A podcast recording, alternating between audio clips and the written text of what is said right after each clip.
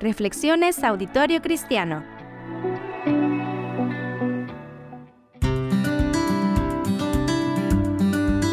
En el audio anterior les comentaba que hay por lo menos cuatro áreas de nuestras vidas en las cuales debemos tener propósitos para el año nuevo.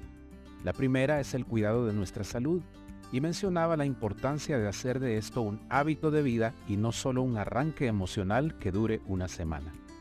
Hoy les quiero hablar de otra área que nos va a impactar mucho y es el manejo del dinero o de las finanzas y el valor que le asignamos a las cosas. ¿Cómo te sientes cuando tienes la cuenta al día o cuando tienes dinero en la bolsa? No digamos mucho, pero tienes algunos ahorros y además tienes un ingreso o un salario garantizado mes con mes. No es que el dinero dé la felicidad, pero ¿cómo calma los nervios, como decía un amigo? Sin embargo, no podemos negar que uno de los factores que trae más ansiedad y temor es la pérdida del control de las finanzas, ya sea por problemas de mal manejo o por situaciones externas como crisis nacionales o internacionales como las que hemos experimentado en los años anteriores. La causa de esa ansiedad suele ser la sensación de pérdida del control, o el tener enfocada nuestra seguridad y hasta nuestra identidad solamente en los bienes materiales. Pero la verdad es que poco podemos hacer para enfrentar crisis como la inflación o la inestabilidad política o financiera que se da en los países o alrededor del mundo. Por eso me voy a enfocar en lo que sí podemos hacer de manera práctica como personas y familias sabias para tratar de resguardarnos en estos tiempos. Lo primero es tener una herramienta de control financiero que se llama presupuesto, que no es más que el registro de los ingresos y gastos mensuales que su familia tiene.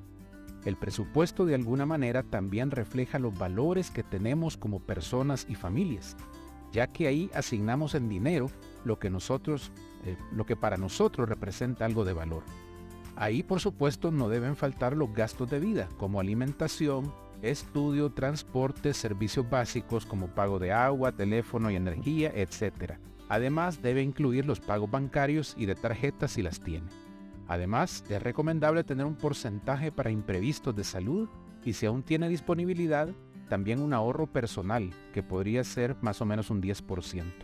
Como les decía antes, el presupuesto también refleja nuestra generosidad, asignando un valor para ayudar a los necesitados y también un valor para adorar a Dios por medio de nuestros diezmos y ofrendas. Si sumamos todos estos componentes y no le alcanza, es una señal de alerta que algo anda mal y que hay que revisar su estilo de vida, pues este se está volviendo insostenible. También es un aviso que nos debe llevar a reflexionar sobre los valores por los cuales estamos guiando nuestras vidas. El apóstol Pablo nos dejó algunos consejos muy prácticos en su primera carta a Timoteo en el capítulo 6, versículos del 7 al 10, que dice, Porque nada trajimos a este mundo, y nada podemos llevarnos. Así que, si tenemos ropa y comida, contentémonos con eso. Los que quieren enriquecerse caen en la tentación y se vuelven esclavos de sus muchos deseos. Estos afanes insensatos y dañinos hunden a la gente en la ruina y en la destrucción, porque el amor al dinero es la raíz de toda clase de males. Por codiciarlo, algunos se han desviado de la fe y se han causado muchísimos sinsabores.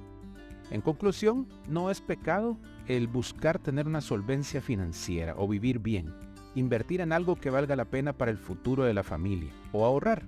Pero sí es un grave problema poner todas las cosas eh, valoradas en dinero o poner toda nuestra atención solamente en los bienes materiales de esta tierra. Eso puede llegar a convertirse en idolatría y por lo tanto nos aleja de Dios y seguramente también de las personas a las que amamos.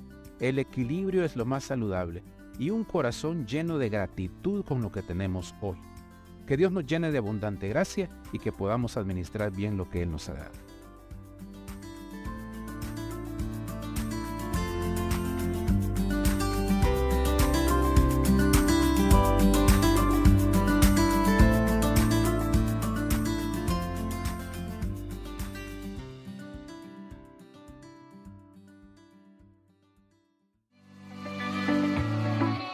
Si desea esta reflexión, puede solicitarla a las cuentas de Auditorio Cristiano en Facebook e Instagram. Nos encuentra como Auditorio Cristiano Jesús es el Señor, MCA.